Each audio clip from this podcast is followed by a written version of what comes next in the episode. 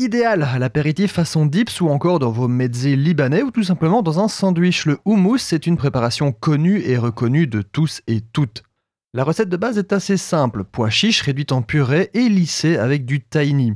Donc le tahini ou tahin ou tahina ou tahiné ou est une pâte de sésame.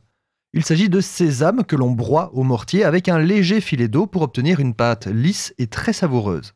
Donc traditionnellement, il n'y a pas d'huile d'olive, le lissage vient du tahin, mais nous ne sommes pas plus catholiques que le pape et il faut avouer que l'huile d'olive dans le houmous ajoute beaucoup. Au niveau des ajouts non orthodoxes pour sublimer votre houmous, on peut penser aux tomates semi-séchées, aux aubergines, aux olives, à l'ail, au curry, au citron et j'en passe des meilleurs. L'origine du houmous est très discutée et plusieurs pays se disputent la paternité à coups d'arguments plus ou moins valables. Un peu comme l'origine des frites entre les Français et les Belges. Alors, pour bien le réussir, il y a des trucs et astuces.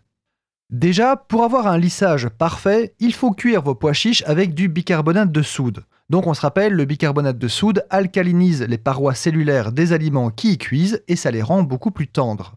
Que vos pois chiches soient secs à la base ou sortis d'une conserve ne change rien, il faut les cuire préalablement au bicarbonate. Une fois fait, il faut les rincer à l'eau froide et se débarrasser au maximum des petites peaux qui vont se détacher des pois. Il faut en extraire le maximum car une fois mixées, elles laissent comme de petits grumeaux dans la préparation. C'est ça le secret d'un houmous bien lisse. Ensuite, vous mixez le tout. Pois chiche, tahin, au robot c'est plus rapide, au mortier c'est plus traditionnel.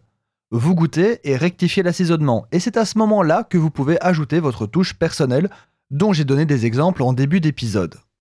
Ah, et vous vous demandez sans doute pourquoi le houmous traditionnel décoré est gorgé d'huile.